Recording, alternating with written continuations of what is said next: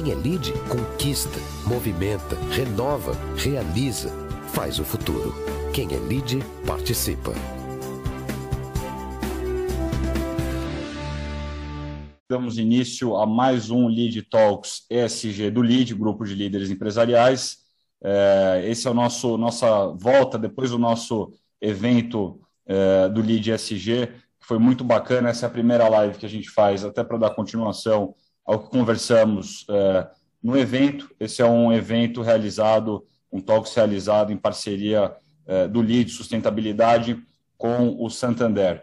Eu apresento os nossos convidados de hoje para o nosso encontro de hoje nosso sempre ministro Luiz Fernando Furlan, chairman do LID, a Carolina Lerch, head de sustentabilidade do Santander Brasil, a Valéria Michel, diretora de sustentabilidade da Tetra Pak, da Tetra Brasil, eh, para o Brasil e Cone Sul, o André De Angelo, presidente da Acciona, e o Antônio Lacerda, vice-presidente sênior da BASF América do Sul, e também o nosso eh, comandante aqui, eh, maestro do nosso encontro, Matthew Govier, diretor de sustentabilidade da Accenture na América Latina. Eu lembro que o tema de hoje é, são é, é, o olhar à frente, mudanças climáticas como questão empresarial. Então, temos aqui empresas que estão olhando à frente, estão implementando em suas empresas é, práticas que devem ser compartilhadas, sempre tentando ajudar outras empresas, como a de vocês que nos assistem, é, a facilitar essa entrada no mundo SG e nas práticas SG. Eu quero rapidamente agradecer as empresas que apoiam a nossa plataforma ESG, essa plataforma que realizou tantos encontros ao longo eh, desse ano, Accenture, Acciona, AWS, Ambipar, BASF, COSAN, Grupo Carrefour Brasil, JBS, Santander, Tereos, Tetra Pak, TIM e Uzi Minas. Eu lembro aqui a vocês que estão nos acompanhando virtualmente para mandarem suas perguntas, aproveitem para interagir é, na caixa que tem embaixo do player para vocês mandarem é, a sua mensagem, sua pergunta, é, sugestão, comentário. Mande para a gente que nós estamos recebendo aqui. O Matthew vai poder passar essas perguntas no nosso bloco de debate. Rapidamente, de novo, antes de passar ao Furlan para sua saudação, nós teremos a exposição dos nossos três convidados. Cada um falará até é, 10 minutinhos de exposição e, na sequência, a gente vai para o nosso bloco é, de debate, terminando por volta das 19h15 é, no limite. Dito isso, eu passo a palavra para sua saudação, Luiz Fernando Furlan, chairman do LID. Furlan, boa tarde. Esse tema que você gosta tanto, a palavra é sua. Boa tarde a todos. E nessa semana eu dediquei um bom tempo para assistir à abertura da, do, do ano de trabalho das Nações Unidas. E o longo discurso do secretário-geral, Guterres, né, português, me impressionou muito, porque ele falou muito sobre o nosso tema ele poderia até ser convidado para o nosso grupo e para falar, afinal de contas, ele fala português, além de espanhol, francês, inglês e outras línguas. E também o, o presidente desta reunião, que é, se não me engano, lá da ilha que você gosta, Johnny, Maldivas, né? que vai desaparecer com o aquecimento do mar, que vai cobrir tudo lá, ele também falou sobre os nossos temas. E aí a decepção veio quando o subsequente falou. E, e, bom, eu não vou comentar aí, mas esses dois iniciais foram muito bons. E principalmente o Guterres, porque ele mostrou uma indignação legítima e uma preocupação extrema de que não dá mais tempo para cuidar dessas questões, principalmente do meio ambiente e sociais, né? Apontando essa dicotomia das vacinas, né, que estão sobrando em alguns lugares e a população africana não chegou nem em 10% de vacinados. Então, você tem uma situação né, de, de total assim despropósito, né? que, bom, aquele povo está lá, deixa que eles estejam lá. Né? Principalmente falando da questão ambiental, porque isso está afetando todo mundo, se falou das enchentes na Europa, dos incêndios, né? e, e dessa e até ele mesmo reconheceu que a ONU já não é mais aquela, quer dizer, não a capacidade da ONU em termos de, de, de governança é, não tem mais esse poder, essa capacidade de arrebatar todo mundo. Né? Então, a, quem não assistiu, valeria a pena ouvir, principalmente a mensagem do secretário-geral, porque ela encaixa perfeitamente nas preocupações e no trabalho que o nosso grupo ESG está realizando. Eu, como sempre, estou aqui como aluno e vou aprender das apresentações no debate de hoje. Bem-vindos. Obrigado, Furlan. É, agora, para falar aqui, fazer sua saudação em nome do Comitê Curador do LID SG, é, eu queria convidar a Carolina Lerch, Head de Sustentabilidade do Banco Santander Brasil. O Santander, é, super parceiro aqui, nós acompanhamos, todos acompanham o empenho também não só, obviamente, das empresas aqui é, presentes, Bácio, Acciona e Tetra, mas o Santander sempre presente nesses temas, é, e o Santander, através da Carol e da Patrícia Aldi, sempre nos apoiando na curadoria é, dos nossos encontros aqui, o que, que a gente pode trazer de valor para vocês, empresários e líderes, de conteúdo para a gente se tá dentro do, do ESG. Então, Carol, te dou as boas-vindas aqui e passo a palavra para a sua saudação. Bom, boa noite a todos. Obrigada, Johnny. Boa noite. Boa noite, André. Boa noite, Lacerda. Boa noite, Valéria.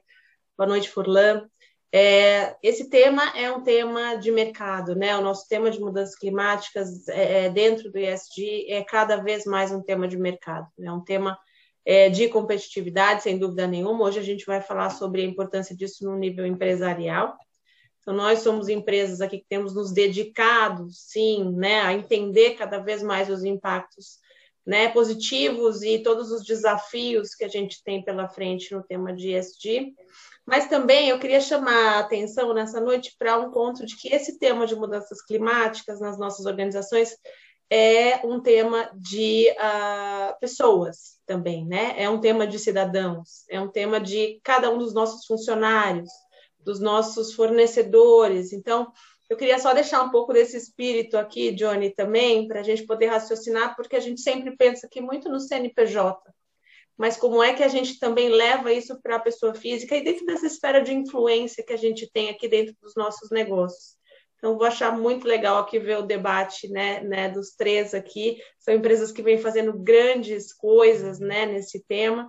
É, então, eu desejo um ótimo evento a todos e que a gente consiga ra é, raciocinar, então, também nesse ponto individual, é, no nível das pessoas aqui, nosso tema. Obrigada. Obrigado, Carol. Bom, vamos dar início aqui. Eu vou passar, então, ao Matthew Gouvier, é, da Accenture. O Matthew tem é, mediado nossos encontros aqui brilhantemente. Matthew, está é, com você. Se você quiser fazer uma, uma provocação inicial, uma saudação antes de passar a nossa primeira expositora, Valéria, fica com você a bola. Bem-vindo e boa noite. Boa tarde. Boa tarde, boa tarde, Johnny. Muito obrigado. É um prazer estar aqui mais uma vez, uh, ajudando aqui uh, na moderação de mais um evento LEAD. Uh, esse tema de mudanças climáticas é absolutamente chave para nós, especialmente aí no, nos, no próximos, nos próximos dois meses. A gente estava chegando próximo aqui da COP26 em Glasgow, onde esse tema vai ser o tema de emissões e de mudanças climáticas vai ser tema central aqui nosso. acho que um de nós está com o microfone aberto aqui, se puder desligar, agradeço. É, a gente tem, eh, obviamente, eh, será discutido aqui na COP26 todos os assuntos pertinentes aqui aos acordos globais, Acordo de Paris, para a gente tentar atingir as metas de manter uh, uh, o, o, aumento de temperaturas a um grau e meio, no máximo dois graus, uh, em relação ao, ao que era em tempos pré-industriais. Para a gente conseguir atingir isso, será necessário nós eh, todos contribuirmos como negócio, como indivíduos, na redução das nossas emissões, né? Então, eh, daí a importância das, das, metas de reduções. E cada um de nós aqui nas nossas empresas certamente está é, enfrentando esses, é, esse desafio e, e, cada um de nós impondo, é, ajudando a impor metas dentro das nossas próprias organizações. A Accent, por exemplo, tem as suas próprias também metas, a, a principal delas sendo de reduzir a emissão de gás de efeito estufa em 65% até é, 2025, comparado à base de 2016. Então, nós estamos caminhando para isso com uma meta de usar 100% de energia renovável até 2023 em todos os nossos, nossos escritórios. Então é um grande desafio é, e cada um de nós vai estar falando um pouquinho sobre o que nossas empresas estão fazendo para isso e na sequência vamos abrir para um debate mais, um pouco mais aberto sobre o tema e sobre, sobre tendências e o que, que a gente enxerga uh, da evolução desse tema na, na, no, mercado como um todo. Então vou passar aqui a palavra para a Valéria uh, Michel, da, da Tetra Brasil, uh, para falar um pouquinho sobre o que está sendo feito lá e, e, a visão dela do assunto. Valéria. Obrigada, Matthew. Boa tarde a todos, um prazer mais uma vez estar aqui no, no Lead Talks. A Tetra Pak acho que todos conhecem, porque quem não tem uma caixinha de leite ou de suco ou de creme de leite em casa. Agora, o que talvez nem todos vocês saibam é que a Tetra Pak, além de é, fornecer embalagens longa-vida, nós também é, trabalhamos com o fornecimento dos equipamentos que vão colocar o alimento dentro dessa caixinha e os equipamentos que vão processar esse alimento também antes dele ir lá para dentro da caixinha. E por que, que isso é importante nessa discussão aqui de hoje? Porque a, a Tetra Pak é, se comprometeu em proteger os alimentos, as pessoas e, plane e o planeta. E dentro desse nosso compromisso de proteger o planeta, nós definimos uma meta climática de zerar as nossas emissões em todas as nossas fábricas no mundo até 2030. E depois, até 2050, zerar essas emissões em toda a nossa cadeia de valor. E quando eu estou falando de toda a nossa cadeia de valor, estou falando dos nossos fornecedores, dos nossos clientes e do pós-consumo. Então, é um desafio bem agressivo. E é disso que eu vou falar um pouco para vocês aqui hoje. Então, ter essa meta, ter essa, esse objetivo é, de zerar as emissões requer um planejamento, requer monitoramento, requer acompanhamento de dados em toda essa cadeia. Nas nossas fábricas, aqui no Brasil, por exemplo, nós já utilizamos 100% de energia renovável. Nós temos duas fábricas aqui no Brasil, é, em Montemor, no interior de São Paulo, em Ponta Grossa, no Paraná, e essas fábricas já utilizam 100% de energia renovável. E olhando no mundo, 69% das uh, fábricas da Tetra Pak já utilizam também energia de fonte renovável. E a nossa meta é até 2030 também 100% de energia renovável nas fábricas. Então, a, a, parte das fábricas, a gente começou a trabalhar muitos anos atrás na questão de eficiência energética e já está muito avançado. Mas então, a gente acredita que essa meta eh, de 2030 de zerar essas emissões nas nossas fábricas, ela já está bem endereçada, bem encaminhada. Agora, na cadeia, a gente tem uma grande lição de casa ainda a ser feita. E essa lição de casa não depende só da Tetra Pak. A gente precisa trabalhar muito junto com, por exemplo, os nossos fornecedores. Para isso, nós temos planos de trabalho de melhoras é, em processos produtivos, melhoras de, de, de sistemas para justamente garantir eh, o acompanhamento desses dados nos fornecedores. Nos nossos clientes, quando eu falei, a Tetra Pak também produz os equipamentos. Então, nós temos que trabalhar, e trabalhamos já há muitos anos, com Design for Environment, ou seja, uma nova embalagem, um novo equipamento, ele tem que ser melhor em termos de consumo de energia, de água, do que as versões anteriores. Isso a gente já vem fazendo. Mas, além disso, agora a gente precisa que os nossos clientes, que as operações dos nossos clientes também sejam eficientes do ponto de vista energético. Então, esse é um trabalho que a gente vem fazendo. E um, um, uma, um outro elo dessa cadeia é a reciclagem pós-consumo. Então, quanto mais embalagens pós-consumos nós reciclarmos, menor vão ser as emissões, menos embalagens vão parar no, no, nos aterros ou no local inadequado. Então, há mais de 20 anos, a Tetra Pak vem trabalhando no desenvolvimento de uma cadeia recicladora para as embalagens longa-vida. E isso começou desde desenvolver tecnologias para essa reciclagem, desenvolver a conexão dessas, dessa indústria recicladora com a cadeia recicladora, e foi aí que nós acabamos conhecendo muito de perto também a realidade das cooperativas de catadores, dos catadores autônomos, dos comércios. Isso nos possibilitou é, aprender também que assim não adianta só eu querer reciclar mais embalagem.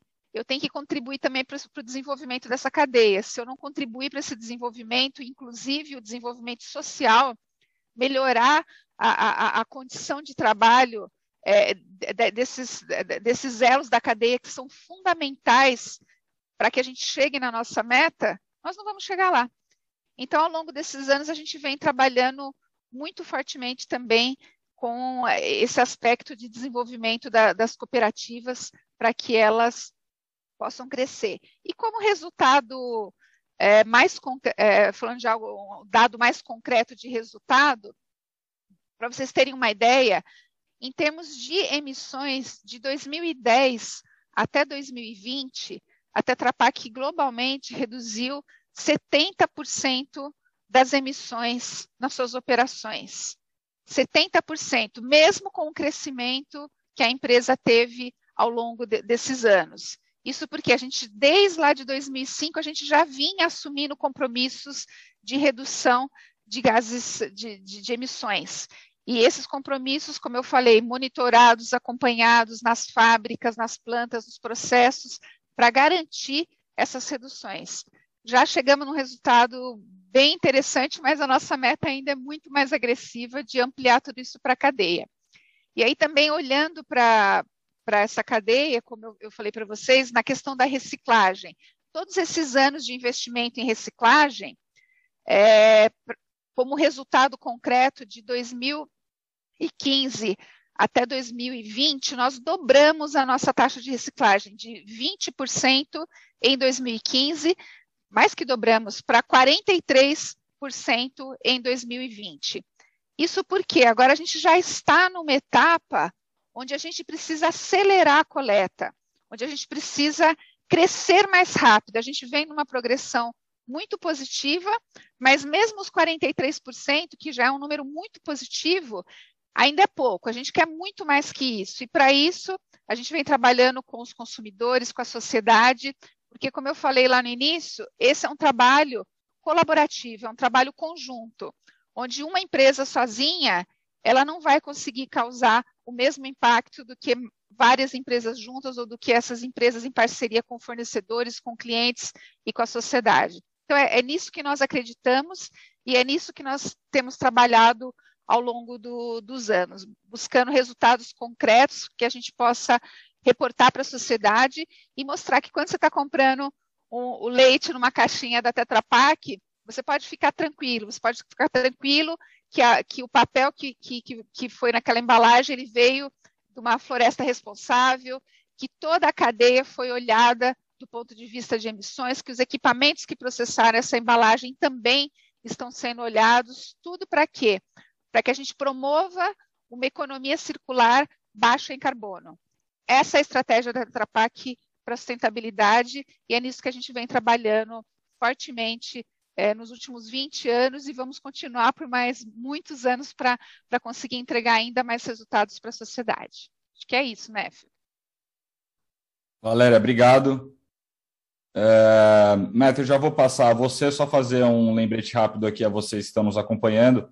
Mande sua pergunta, aproveite a oportunidade para perguntar é, para a Valéria, para o André, para o Lacerdo ou para o próprio Matthew é, a sua pergunta, observação. Aproveita a oportunidade na, na caixinha embaixo é, do player que nós vamos, estamos recebendo aqui, vamos ler na hora do nosso debate.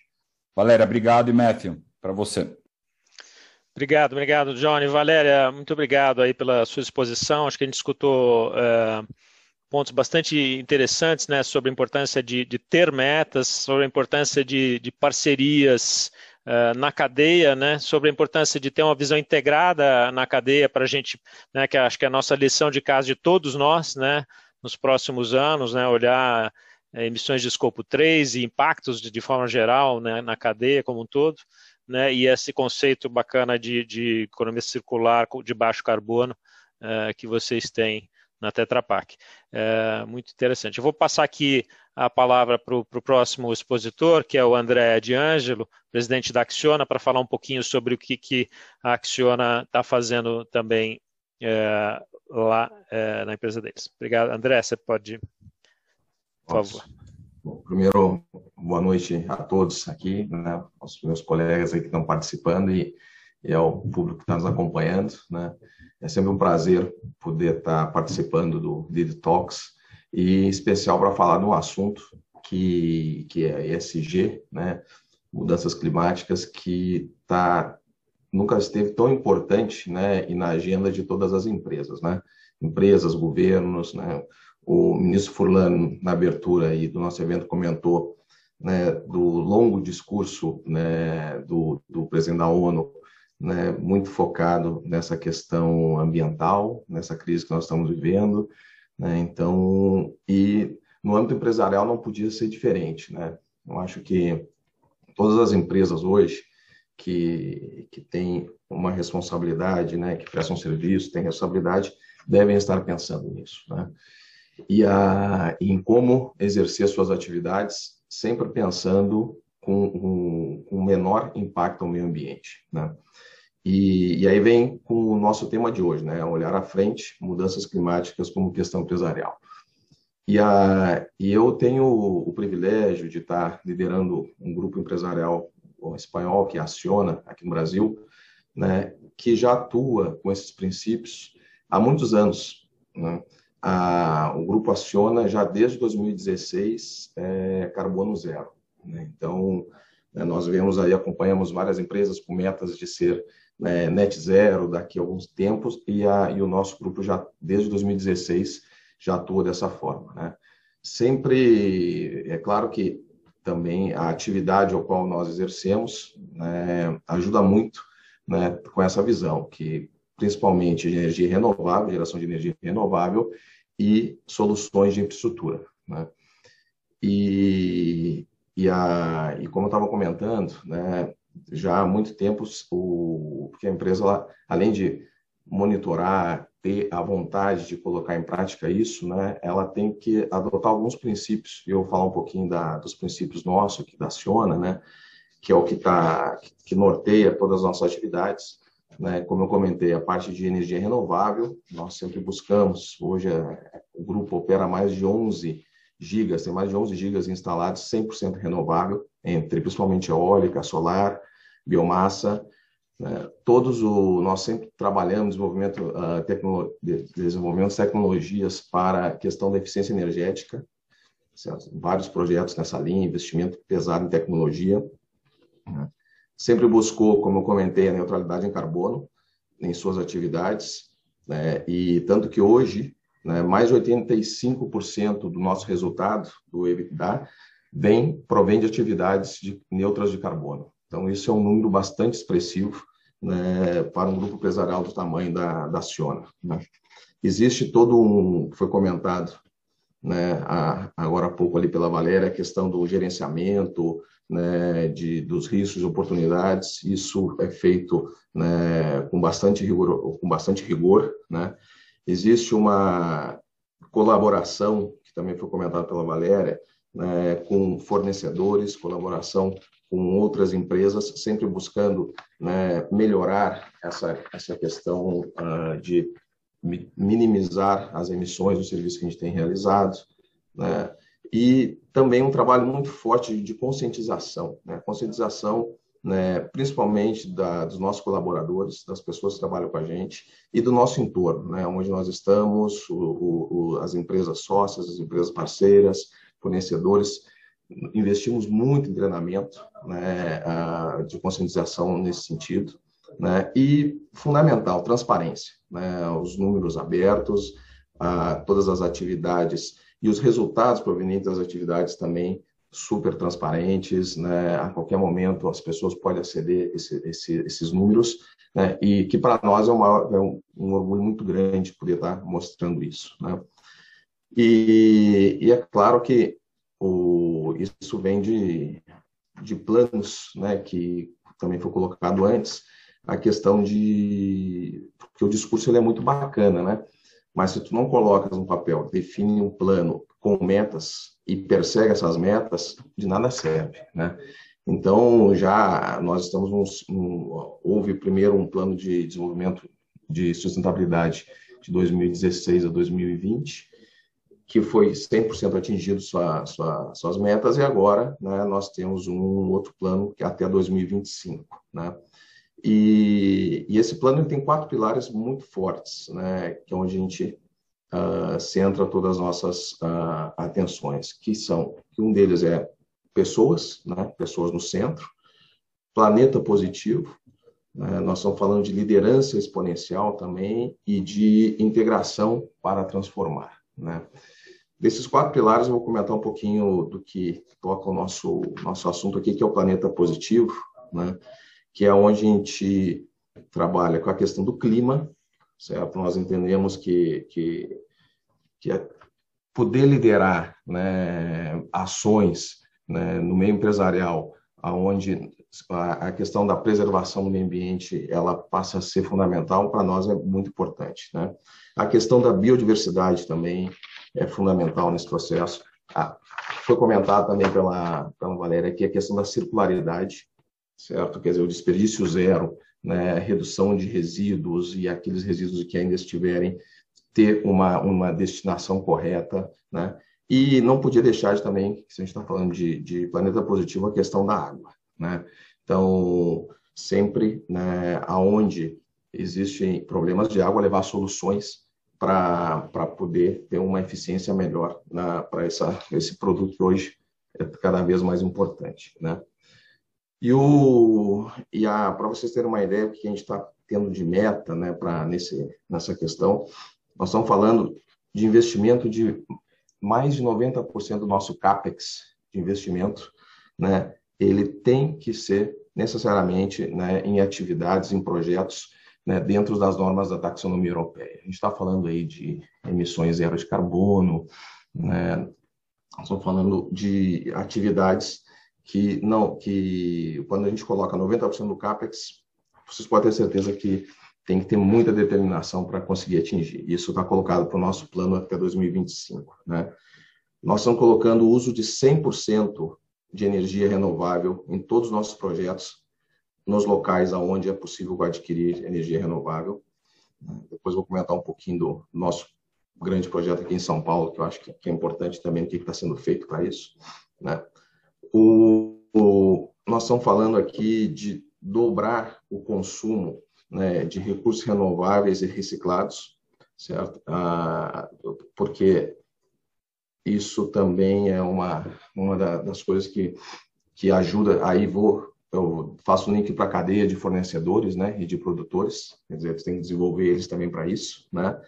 E, e agora, uma das coisas que eu acho que faz sentido comentar aqui também é, isso que eu estava comentando, isso é um plano global da Ciona, né? E agora eu vou falar um pouquinho do metrô da linha 6 de São Paulo, que é um projeto que está aqui ao alcance de todos. Quem vive em São Paulo né, conhece, é um projeto que está sendo executado nesse momento, né? E nós também uh, colocamos dentro do nosso plano de sustentabilidade, nós fizemos uma, um desdobramento para o projeto, e aonde existem quatro grandes ações, né? Um, uma das ações é o empoderamento feminino, outra é a formação profissional, né? outra é a, a logística de emissão zero e a última é a inovação, certo? Com o objetivo de poder estar sempre melhorando o entorno de onde o projeto vai passar, né? Vou falar um pouquinho de, da logística emissão zero, certo? Que tem a ver com a questão do clima que nós estamos falando aqui. Né? Isso é um projeto de que nós falamos da, da última milha, last mile, né? Aonde nós queremos desenvolver uma, uma, uma atividade de, de delivery, de entregas com motos elétricas, né, que possa atender a última milha de uma determinada região, uma região menos favorecida, onde vai estar passando o metrô. Né? Então, isso, isso vai demonstrar, vai gerar muito, mais de 100 empregos né? e muito treinamento ao redor também, somente para essa questão da logística emissão zero. Né? Então, são motos elétricas que vão ter zero emissões. Uma outra ação que tem a ver também é a questão da inovação, que é o, uma das a quarta ação que eu comentei, que tem a ver com o projeto, né, onde nós vamos estar investindo em mais de em mais ou em 15 startups, certo? E através de convênios com universidades, porque tanto que essa a, nossa concessionária chama concessionária linha universidade, justamente porque a linha 6 ela passa por várias universidades. Então nós vamos estar desenvolvendo, já estamos iniciando convênios com as universidades e vamos investir desenvolver programas para 15 startups buscando né, soluções para infraestrutura com energia renovável né, e sempre associada à sustentabilidade. Então, isso são. Tentei trazer aqui para vocês exemplos né, na prática, tentando seguir a, o, o, que o, o que o Johnny comentou no início, né, quer dizer, poder mostrar né, o que está se fazendo, né, e volto a dizer, é, é, muito bom poder trazer essas experiências que a gente tem feito ao longo do tempo e ao longo dos locais onde, onde a gente tem passado. Tá bom? Obrigado, André. Sempre importante. Todo mundo ganha quando a gente escuta os exemplos de empresas desse porte, principalmente. Esse, esse compartilhamento de iniciativas e, e conhecimento é sempre muito propositivo, né? Então, dito isso, Matthew, sem informações aqui, então volto para você para a gente dar sequência. Legal, Johnny. É, obrigado, André bastante interessante aqui a tua exposição, em particular, bom, as, as coisas mais né, é, bacanas de se ver repetidas de novo, a importância de metas e ambiciosas. O que eu achei bastante interessante aqui, o tema sobre é, desenvolvimento, inovação e tecnologia, onde vocês buscam aí carbono neutro na origem, né? Quer dizer, os projetos têm que sair na origem, na, no nascimento, já com o conceito de carbono zero, que, que acho que é bastante bacana. É, então, acho que podemos passar para para a próxima apresentação, é, que vai ser do Antônio Lacerda. O Antônio Lacerda é vice-presidente sênior da BASF América do Sul. Então, vou passar a palavra aqui. É, Lacerda, por favor. É, Phil, é, boa noite. Boa noite a todos e todas. Se vocês não se importarem, eu já vou direto ao assunto. Sintam-se todos cumprimentados e que espero que estejam todos muito bem, todos e todas. Olha, eu sempre começo falando desse assunto dizendo que dentro de qualquer empresa, de qualquer organização, a gente precisa ter um esforço de letramento sobre, sobre esse tema e, e os temas que são atuais, né?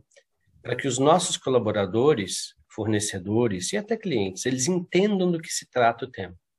Então, quando a gente, quando a gente fala de ESG, é importante que a gente tenha que gaste um tempo, invista um tempo com os nossos colaboradores, clientes e fornecedores para explicar o que isso significa na prática. E isso tem dado um resultado tremendo.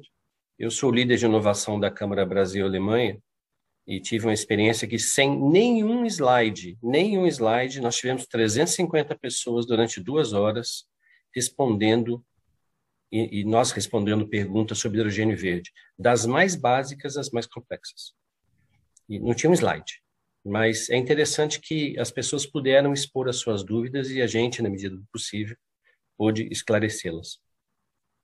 E interessante que agora a gente fala de futuro, antes a gente não colocava o ser humano muito nessa equação, a gente pensava em máquinas, automação, tecnologia, e agora a gente, mais e mais, a gente está se colocando nesse futuro. E dentro desse contexto, essa questão uh, do aquecimento global, uh, do carbon footprint, uh, da pegada de carbono, isso, isso vem, de uma vem com uma força ainda maior, muito maior, aliás.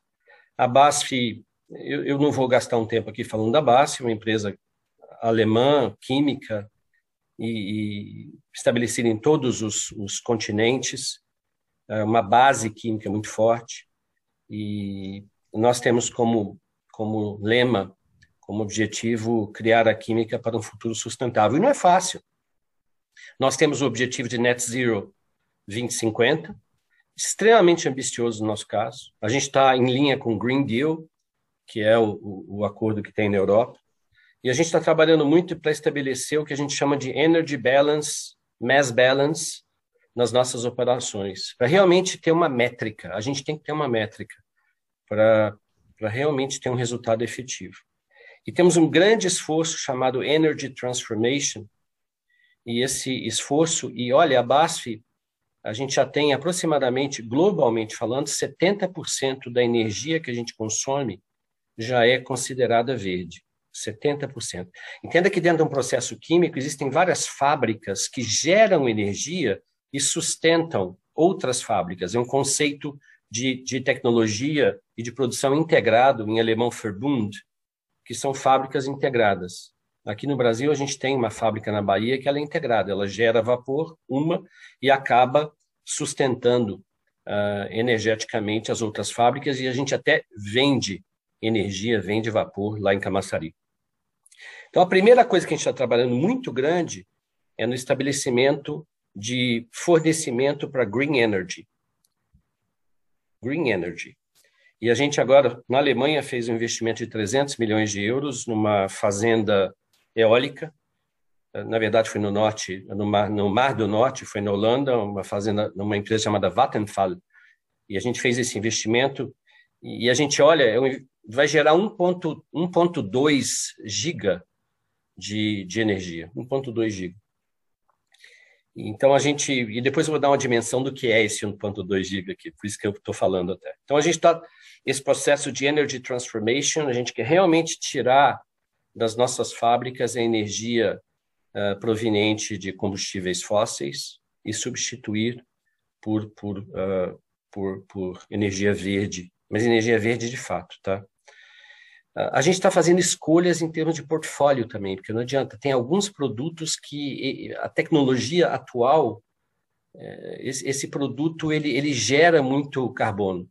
Então, a gente tem que mitigar uh, o efeito da geração de carbono, ou a gente vai ter que trocar tecnologia, ou até descontinuar esse produto. Então, a gente tem, são escolhas importantes e elas serão tomadas, já estão sendo tomadas até 2050. Então, escolhas de portfólio. Os novos projetos, já foi falado aqui, todo e qualquer novo projeto, ele tem que ser uh, neutro em carbono, carbon neutral. Isso é extremamente importante. Nas operações atuais, a gente tem um, um programa muito grande de Operational Excellence para reduzir uh, o, o, as emissões de carbono. E a gente tenta trazer isso tanto para fornecedores quanto para clientes. Né? Um, esforço que a gente está fazendo muito grande é, é, na linha de reciclagem, na economia, na, uh, na economia circular. A gente está trabalhando muito forte na energia na, na, na reciclagem mecânica e na reciclagem química. Reciclagem mecânica, já foi até falado aqui, a Valéria está eh, tá muito ativa, até Trapac nesse tema. E a reciclagem química, que é pegar resíduos plásticos, resíduos em geral, e através de um processo químico, uh, esse, gerar um óleo de pirólise, que se chama, que que serve de matéria-prima para os, os, crackers, para as refinarias, né? Uh, e ele tem que ser, ele tem que ter um balanço de massa positivo também, porque não adianta você querer utilizar um, um, um resíduo uh, que vem geralmente resíduo plástico e, e, você querer utilizar e você gastar mais energia nesse processo de conversão do que propriamente uh, na reciclagem mecânica que seria a concorrente aí nesse caso. A gente está trabalhando muito no, no hidrogênio verde, a gente está entendendo como a gente se encaixa nessa equação. A tecnologia ainda tem que avançar bastante.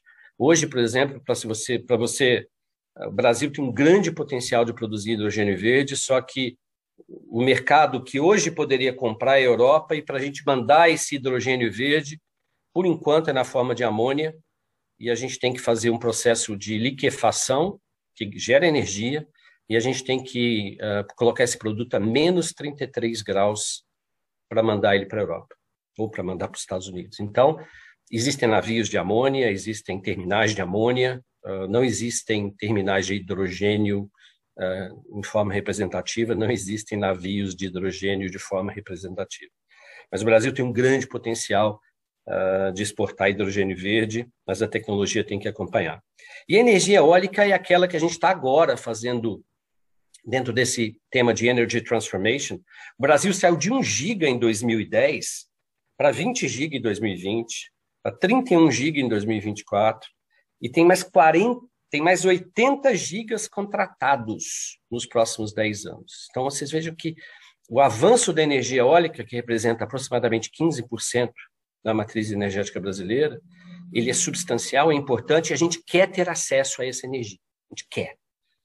Essa energia ela, ela, ela vai ser altamente buscada. E a gente acredita até a energia hidrelétrica, e vejam, a, a, a barragem hoje é uma grande bateria. Pensem numa grande bateria com água, é, é, é, é, a bateria hoje, porque a água ela gera energia. Só que hoje esse recurso é escasso, especialmente uh, nos períodos de inverno.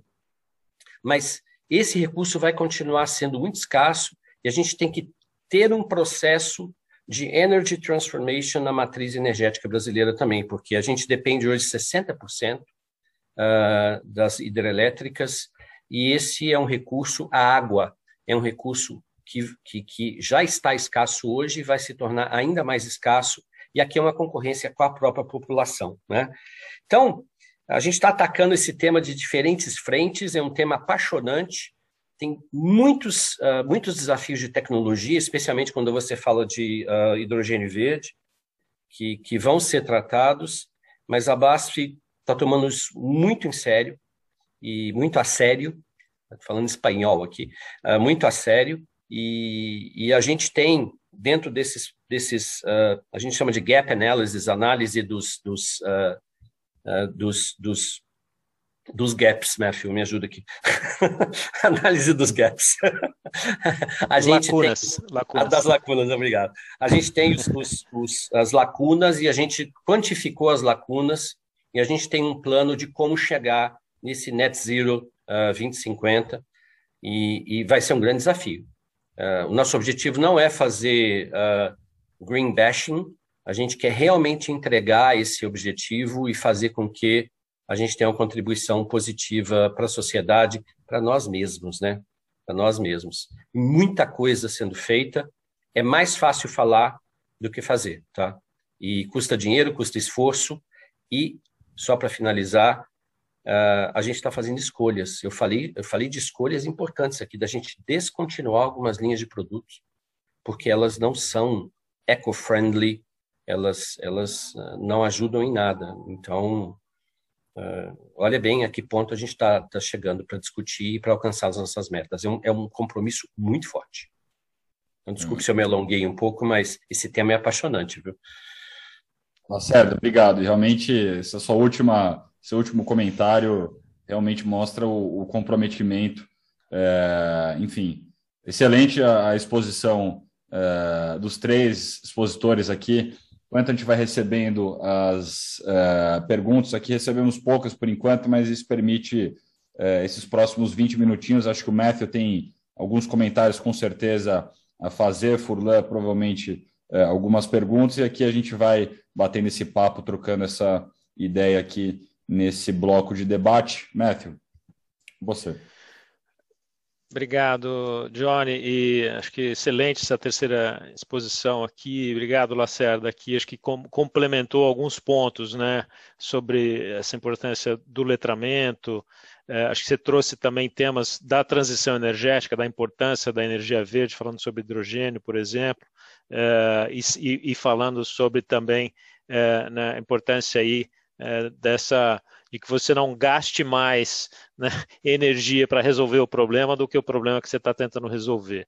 O que eu acho que é absolutamente é um conceito de, de, de, economia circular e que é absolutamente chave. O que eu acho que o que eu gostaria de começar aqui colocando para o painel, que acho que é um tema que a gente talvez cobriu menos, mas acho que vale a pena, cada, certamente cada um terá um, comentários a respeito, é, é, falar sobre a ponta da cadeia aqui, que é sobre o consumidor. Né? A gente tem uma série de, de, de, de dados mostrando que o consumidor está cada vez mais consciente da importância de uh, consumir produtos verdes, né? Então existem aí uh, estudos falando que 60% dos clientes preferem produtos uh, produtos ecológicos, né? E a gente percebe também cada vez mais o consumidor mais bem uh, informado sobre o, o que está dentro do produto e, e, como que a cadeia está impactando aquele produto que ele consome. Uh, eu não sei, talvez Valéria, se você pudesse começar esse, esse comentário sobre o consumidor, como é que você está enxergando isso? Se você acha de fato isso é um, é um fator forte hoje no mercado? E como é que você vê isso evoluindo no tempo também? Com certeza, é fundamental e até no nosso caso, é, uma vez hoje, por exemplo, sendo bem um exemplo bem prático para vocês, né? Hoje, tecnologia para reciclar as nossas embalagens não é um desafio. Nossa embalagem é totalmente reciclável e tem tecnologia e cadeia disponível no Brasil. Cadeia recicladora existe também. O que está faltando, então? falta infraestrutura de coleta em, nos municípios e falta conscientização do consumidor. Isso a gente já, a gente também faz várias pesquisas para entender essas tendências.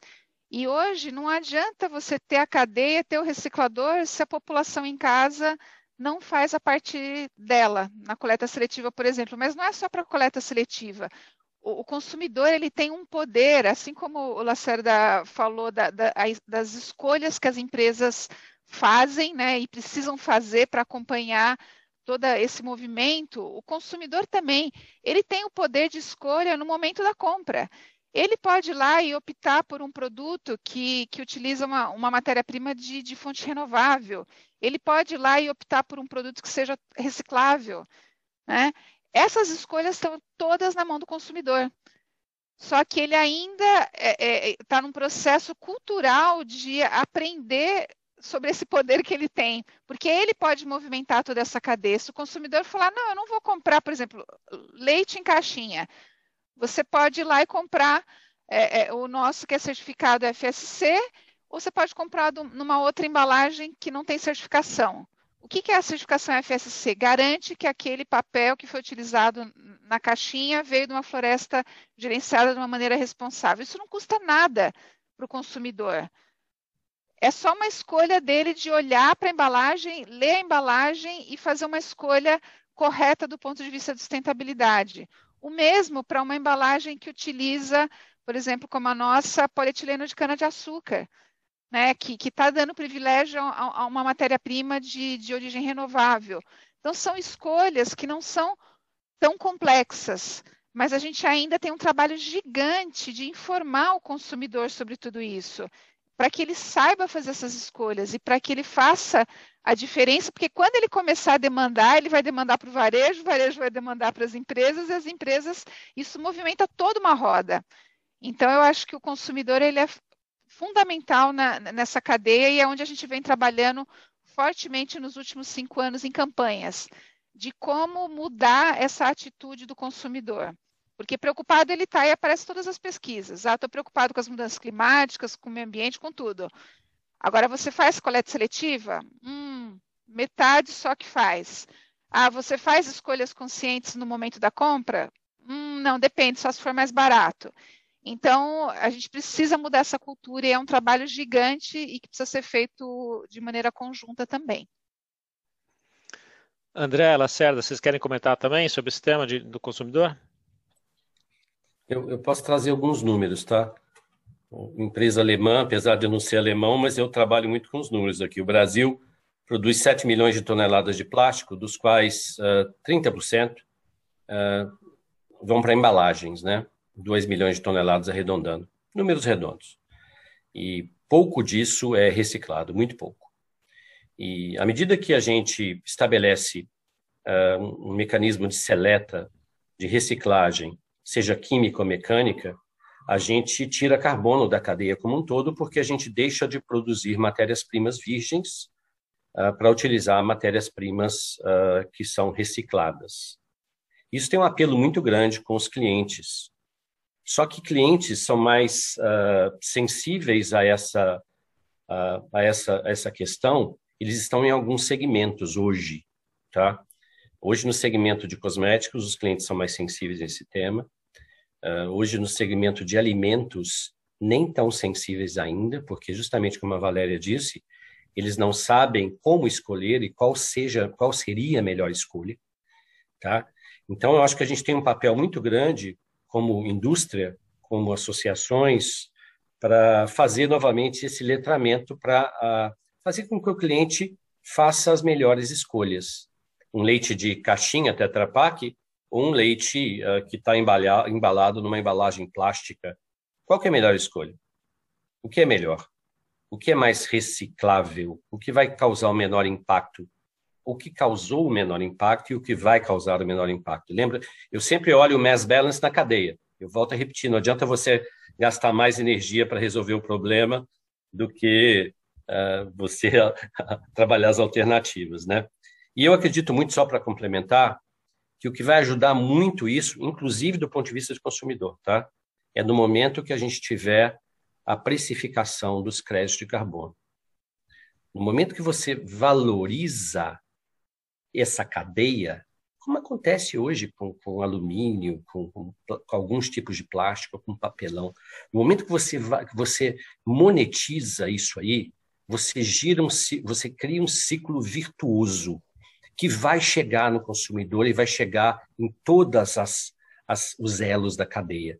Para mim, isso é absolutamente chave, é um gatilho, é um trigger dessa coisa deslanchar. Tem oportunidades mil aí para certificar os créditos, para fazer trading dos créditos de carbono, uh, para, olha, para gerar os créditos de carbono.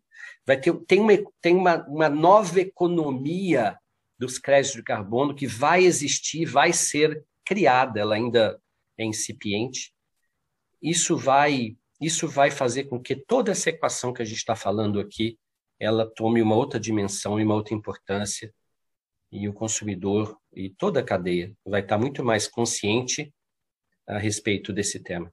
Desculpe, eu puxei um pouquinho, mas eu acho que uma coisa, uma coisa tem a ver com a outra, viu, Matthew? Perfeito, Marcelo, obrigado, excelente. É, André, você quer fazer algum comentário ou parto aqui para a próxima pergunta? Não, eu, eu comento sim, rapidamente. É, o, meu setor né, não é né, bens de consumo, mas eu eu troco o consumidor pelo meu cliente, né? Então, e, e, a experiência que a gente tem é que hoje, principalmente o cliente privado, ele cada vez mais exige né, que as empresas que possam estar trabalhando para ele tenham essas políticas de SG comprovadas, implementadas, né? E, e também, e principalmente a questão associada às medidas que, tu, que, tu, que a empresa realiza, né, pensando na questão do, da, do minimizando o impacto ao meio ambiente. Então isso já é uma realidade, né, os clientes te exigem isso, né, e os bancos também para financiar seus projetos também te exigem isso, né, uh, e, e, e, sempre com um benefício maior quando comparado a, a empresas, um financiamento a empresas que não não tem esse tipo de política implementada né, na prática. Então né, é, eu mudei, não é a exigência do consumidor, mas sim do cliente. Né? Então, queria só trazer essa experiência que isso hoje já é uma realidade. Perfeito, eu tenho uma perfeito, pergunta para Valéria, posso? Claro, por favor, Furlan. Ô, Valéria, você tem aqui uma co, co, coletadora de caixinhas Tetra Pak aqui em Alphaville. Ela, por acaso, mora aqui na minha casa e é minha sócia há quase 50 anos já. E ela capta para uma para uma ONG chamada Formiguinhas, não sei se você já ouviu falar. E eu sei que todo dia de manhã, aqui na porta de casa, aparecia um monte de caixinhas, né? E Ana fazia isso com prazer. Aí, eu, uns dias atrás, ela falou: não, não posso mais fazer. Eu falei: por quê? Porque a ONG Formiguinhas diz que eles não têm condição de processar as, as caixinhas, que eles estavam fazendo uma espécie de. Não é bem. Como é que chama? Para os né? moradores a manta para os moradores de rua, eles estavam fazendo, não é? Então, eu pus aqui, quando você começou a falar disso, eu chamei minha mulher aqui, ela ficou escutando e falou: Olha, pergunta como é que dá para ajudar as formiguinhas, porque ela parou de coletar da vizinhança porque não tinha mais, elas não tinham mais como processar. É, é, é, esse projeto eu conheço das formiguinhas e, e, existem outros similares, porque justamente por a embalagem ter o plástico e o alumínio, essas mantas acabam trazendo um conforto térmico é, interessante né, para essas moradias de baixa renda lá no sul do país, que tem que é frio também, então tem um benefício social bem interessante. E o pessoal nos procura muito né, para ajudar com, com embalagens, né? Se a gente tem embalagem, só que a Tetra Pak não tem a embalagem, né? A embalagem, a Tetra Pak produz a embalagem para os nossos clientes. Né? E tudo que sai, o que sobra vai de resíduo das nossas fábricas, por uma governança nossa interna, tem que ser descaracterizado para preservar a marca do, do, dos clientes, né? Então, infelizmente, a Tetra Pak diretamente não consegue é, apoiar esse tipo de iniciativa. Então, o que acontece realmente é, é o pessoal fazer a coleta via associações de bairro, igrejas, para poder fazer esse trabalho mais artesanal, né? E, e, é dessa forma que esses projetos têm tem caminhado. Daí só, só não entendi por que, que ela não, não consegue processar por falta de caixinha, é isso? Não, não. Tem excesso de caixinhas e alguma coisa falta lá que ela não consegue, não sei se é recurso, se é máquina, eu não, não ah. entendo bem o processo. Caixinha tem muito. Aqui ah, onde eu é. moro, em Alphaville, é, todo mundo fica feliz de, de fazer um dispor dessas caixinhas. Né? E nós aqui coletávamos e levávamos lá. E eles pediram para parar porque eles não estão conseguindo, não têm equipamento para processar. Como você falou que vocês se interessam por isso, de ajudar, eles são né, um dos vetores que vai te ajudar a subir dos 43. Não, com então, certeza, Fulano. Passo, eu tenho, a gente tem um, um, um e-mail para atender todas essas demandas mais uhum. específicas. Uhum. Como não é, no caso não está nem pedindo caixinha, talvez seja algum outro tipo de apoio, a gente precisa entender, mas ela pode entrar em contato com a gente pelo falecom.meioambiente@tetrapac.com. Depois eu posso te passar o contato tá direitinho, aí a gente conversa e vê a melhor forma de ajudar, porque tem, tem várias iniciativas assim, são sensacionais, porque eu acho que elas trazem esse benefício social, além da questão é, da reciclagem. Olhando para o nosso panorama, né? Só para vocês terem ideia, em termos de toneladas, no ano passado, nós reciclamos 80 mil toneladas de embalagem Tetra Pak pós-consumo.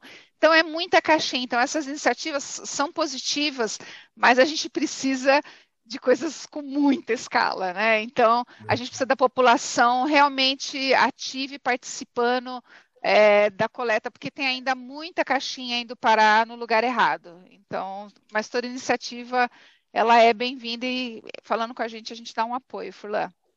Ok, obrigado. Excelente. Valéria, obrigado, ministro Furlan, pela, pela pergunta. E, é, indo para o próximo tema aqui, nós temos inclusive uma pergunta aqui é, do público, e, e, antes de fazer, queria fazer aqui uma até uma, um comentário sobre, fazendo um gancho com que o Lacerda falou da, da importância da precificação do carbono. Né? Nós estamos. Uh, nós temos aí muitas oportunidades aí nesse sentido. Agora, a gente também tem é, para poder chegar num, num, num, mercado onde a gente precifique o carbono, né, a gente precisa também de uma solução é, regulatória que é, ou restrinja, né, um cap and trade, né, que restringe as emissões das empresas, né, a um teto, né, ou também ou impostos sobre emissões, porque sem, sem esse tipo de solução regulatória, o, o, o custo de poluir acaba sendo baixo, né? E aí o, o carbono acaba tendo um preço baixo. É, então, isso acho que esse é o, o, o contexto para entrar na pergunta aqui que nós recebemos do Adriano Stringini, da Sabesp, que faz a seguinte pergunta aqui para o painel. Sobre a precificação do carbono bem explorada nas falas, vocês acreditam que um mercado nacional ou regional no Brasil deve ser implementado após as definições da COP26 em Glasgow? Não sei se tem alguém aí da, do painel que queira comentar. Eu posso começar. Uh, eu tenho uma opinião minha, eu, tô, acho que todos estamos aprendendo sobre esse tema. Uh, eu vejo os créditos de carbono sendo precificados como hoje ah, nós temos a precificação da soja, do milho, da prata, do ouro, vai ser uma commodity. Isso eu não acredito, eu pessoalmente, numa precificação ou numa política regional e até de país de carbono. Isso vai ser um mercado global e, e autorregulado, autorregulado. Eu não vejo.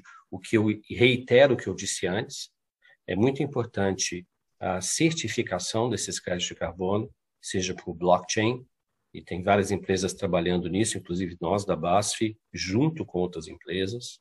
Isso não é um projeto só da BASF, sempre tem que ser em ecossistema, porque a gente tem que trazer credibilidade para esse mercado de carbono. Lembra, carbono. Lembra que o Brasil já tentou faz alguns anos, oito, dez anos, uh, tomar dianteira desse mercado de precificação de carbono justamente a coisa não arrancou porque não tinha, não tinha rastreabilidade, não tinha certificação. Isso tem que ser muito seriamente levado, ou seria, levado muito seriamente. E agora a gente tem a tecnologia que é capaz eh, de trazer conforto e, e compliance para as empresas que tem a ver com blockchain. Então, eu, respondendo a pergunta, eu, eu, acredito que não vai ser algo regional, não. É, é, é um roller coaster, vem em cima, vai vai passar por cima da gente, é global. Minha opinião. Valéria ou André, vocês querem comentar sobre esse tema? Ah, eu, eu, concordo com a Lacerda, é global e vai vir com tudo. Acho que toda a discussão que está sobre esse tema não, não, é um caminho sem volta é, e é o futuro mesmo. Não, não, assim, não tem muito que, é, esperar e se preparar para isso. A rastreabilidade eu concordo que é fundamental, porque é o que, é, não só nessa questão dos créditos de carbono, mas tudo é relacionado a créditos, na créditos de reciclagem, a gente vem falando de rastreabilidade, é o que dá credibilidade. E, e, e hoje tem a tecnologia, mas o que faltam são a, é a estruturação dessas cadeias. Eu acho que é para isso que a gente vai estar tá caminhando. Eu só André, trago aqui. Quer comentar? Claro, uh, eu acho, eu não lembro o nome da empresa, Márcio, que na um último evento que nós fizemos, que foi de dia inteiro, né, que trouxe exemplos que era associado à questão de produção de etanol, certo? Que justamente abordava muito essa questão do crédito de carbono, né? E, e ele comentou também que ainda é, é, é muito primário, né? E, e eu, eu concordo com os nossos dois colegas aqui, mas e, e agrego ao mais, eu acho que mesmo que seja uma política global, vai ter, já, né, já, já se iniciou isso, mas tem que ter uma normatização né, para a região. Eu entendo que isso né, tem que ter legislação aplicada, porque a, a, confiabilidade é o que vai valer. Né? Então, a rastreabilidade é o que vai valer. Então, se nós não tivermos isso né, bem regulamentados, né, a chance de não ter sucesso é grande, né? Perfeito. Oferecendo aqui um comentário pessoal da minha não, parte. Não, Alguém queria comentar? Falar, não, para falar de rastreabilidade, eu estou rastreando um sotaque gaúcho que acabou de falar. É isso mesmo? É isso mesmo, Bruno. gaúcho de Porto Alegre. Né? Tá vendo, André? Tá a é. rastreabilidade é isso. Muito bom. Excelente. Eu acho que é, é certamente rastreabilidade e, e, medição são temas que sem, sem isso a gente não consegue saber fatos e dados, né? E a gente ficar é, criando é, regulamentos e metas sem fatos e dados é impossível. É, do ponto de vista de regulação, eu acredito que a solução, minha visão, seria um, um misto tá, de soluções globais com soluções locais e regionais pela importância das regulações locais na, na, na definição aí de, eh, de metas de ou máximos, né, limites de emissões eh, e também na, na questão de impostos. Isso pode vir a ser solução aí a médio prazo, eh, mas saberemos mais depois da COP 26, certamente. Mas só dois segundinhos. Na Europa já se fala do ETR, né, que é Extended Producer Responsibility que é uma cobrança por embalagem para viabilizar todo esse sistema uh, de certificação de rastreabilidade. Isso vai vir. Isso eu tenho, eu tenho quase certeza que, que vai, vai, vai ser contagioso. Desculpe o termo. Sim, concordo. IPR é. vai ser é, bastante importante. É, o, o, o, tema final talvez temos tempo para mais uma pergunta aqui, né, dado o, o tempo é, que eu queria fazer para o grupo é que assim nós estamos aqui obviamente representando nossas empresas, mas também como indivíduos e, e eu queria talvez um comentário final sobre a importância que as empresas têm nesse processo é, de resolver é, ou de achar soluções para esse, esse, esses problemas que a gente tem no, no, mundo hoje, como é que o grupo vê, uh, e a gente vê hoje, por exemplo, o United Nations Global Compact, dando um exemplo, né, com papel cada vez mais importante na, nas discussões uh, globais que vão acontecer na COP26. Dizer, hoje as empresas são uh, uma parte importantíssima no que vai ser necessário para um, um change, né? para uma mudança que o mundo vai ter que fazer. Uh, e, e, as empresas têm uma capacidade de fazer a mudança acontecer também muito forte. Né? Queria talvez que nos comentários finais o grupo falasse um pouco sobre uh, o papel das empresas nessa mudança que a gente tem cultural no mundo inteiro.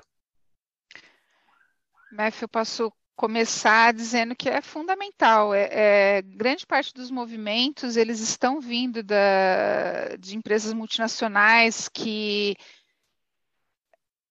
até por força da legislação, né? Muito da legislação europeia, do que mudou, acabou impulsionando essas mudanças. E, e o que eu percebo é que às vezes aqui ainda no Brasil, é, a, as empresas locais poucas são aquelas que entenderam qual que é a sua responsabilidade nesse tema.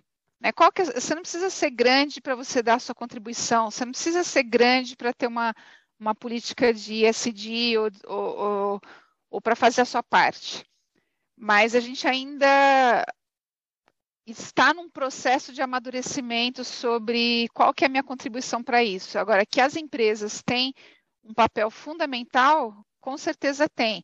E aqui no caso do Brasil, eu olhando para a questão, por exemplo, do, do, dos resíduos, onde a gente tem uma lei de responsabilidade compartilhada, que é uma lei inovadora, diferente e difícil. Por quê? Porque ela fala não só da empresa, ela fala de você trabalhar empresa, governo, sociedade, todo mundo junto para tentar ter um resultado ainda mais efetivo. E eu acredito bastante nisso, na, na, na colaboração que só as empresas sozinhas é, elas vão ter um resultado, elas vão ter seu impacto, mas elas junto com, com o governo e com a sociedade, eu acho que a gente pode ter um resultado ainda maior em qualquer que seja o tema, mudanças climáticas, gestão de resíduos, é, tudo isso acho que é possível se a gente unir esforços e, e formar essas coalizões indo para a mesma direção.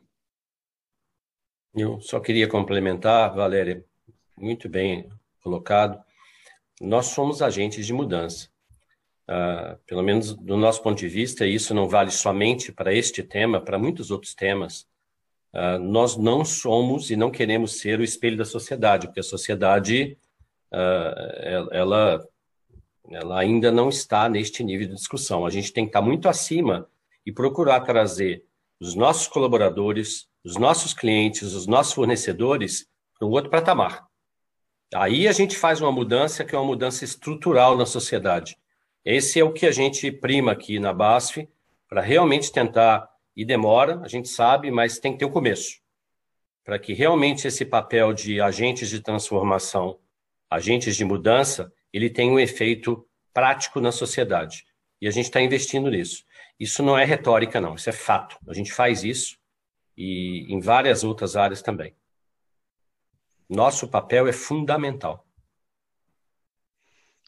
Muito bom, bom excelente. André?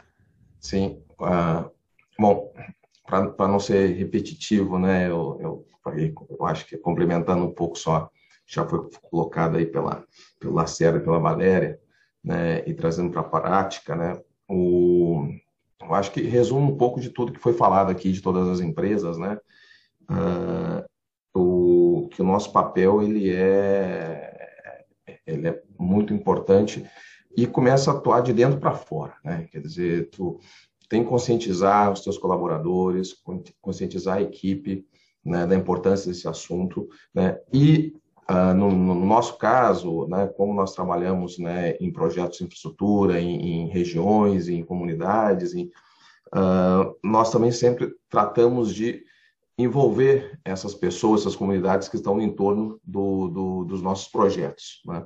É envolver com ações de, de, de, de treinamento, de conscientização, né, programas sociais, programas né, de, de, orientação uh, ambiental e, e, e, isso tem dado muito resultado, né? principalmente naquelas regiões onde são menos favorecidas, né?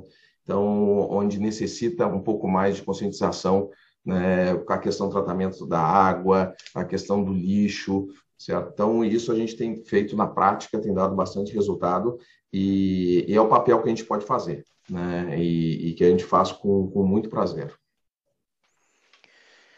Excelente, André, muito obrigado. Acho que chegamos aqui ao final do, do prazo. Acho que a gente escutou muita coisa interessante sobre metas, eh, a importância de metas, de planos para a gente eh, chegar ao net zero como, como empresas e, e como uh, comunidade, vamos dizer, empresarial, não só como empresas individuais e, e como indivíduos também. Uh, escutamos bastante sobre a importância de tecnologia e inovação para encontrar soluções que realmente enderecem o problema e não a gente ficar falando, obviamente, só metas não resolvem. a gente precisa achar as soluções que nos permitam eh, atingir essas metas. Né? Então, a importância gigante de tecnologia e inovação, acho que todos os três palestrantes falaram bastante de tecnologia, de inovação, de coisas que estão sendo feitas, de investimentos que estão sendo feitos. Então, acho que isso é bastante é, interessante também.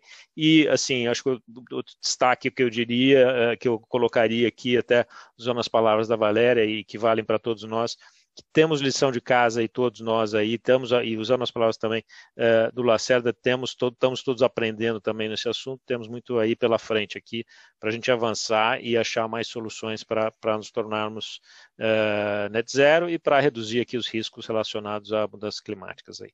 Johnny, uh, acredito que é isso. Chegamos no final do horário aqui. Uh, te devolvo aqui a palavra. Obrigado, Matthew. Bom, vou passar antes ao Furlan uh, para ele fazer talvez seu comentário final, seu, seu adeus final aqui e já encerro o nosso, nosso encontro de hoje. Olha, eu gostei muito. Algumas coisas me intrigaram, como essa questão do hidrogênio verde. Eu, como engenheiro químico, fiquei aqui pensando né, como, é que, como é que resolve esse nó de armazenagem e transporte, de ir da produção até a demanda. Né? E fiquei imaginando quais tecnologias que terão que aparecer para isso. Né? mas certamente a necessidade é, é a maior motivação que tem sempre. E eu espero que tudo aquilo que foi aprendido hoje possa é, frutificar é, através desses bons exemplos aqui apresentados. Muito obrigado a todos. Obrigado, Furlan. E eu deixo aqui em nome de todo o LID eh, e a todos que estão nos acompanhando, agradecimento eh, a você, Valéria, a Valéria, eh, diretora de sustentabilidade da Tetra Pak no Brasil, o André De Angelo, presidente da Acciona, eh, Lacerda, vice-presidente da BASF América do Sul, e, claro, ao Matthew Gouveia, diretor de sustentabilidade da Accenture, e nosso sempre ministro Furlan. Vocês que nos acompanharam, obrigado eh, pela audiência. E eu tenho que sempre reforçar esse agradecimento às empresas que participam aqui da plataforma ESG, que são apoiadoras dessa iniciativa, Accenture, Acciona, AWS, Ambipar, BASF, Cosan, Carrefour, JBS, Santander, Tereos, Tetra Pak, Tinhos e Minas. Eu reforço porque mostra o comprometimento é, de pequenos encontros como esse, que a gente vai compartilhando conteúdo e conhecimento e boas iniciativas, há iniciativas maiores que realizamos ao longo do ano, eu acho que esse é um bom caminho para a gente avançar nesse tema e garantir tudo isso que acho que as empresas estão comprometidas. É, e mais do que isso, motivar as outras, é, não só empresas, como pessoas também, a se comprometerem. Então, muito obrigado mais uma vez a vocês que deram um pouquinho do seu tempo aqui para a gente. Matthew Furlan e a todos vocês, uma boa noite e nos vemos na nossa próxima oportunidade, nosso próximo encontro aqui do Lead Talks. Um abraço. Tchau, tchau. Um abraço a todos Boa também. noite. Boa noite a todos. Obrigado. Boa noite a todos.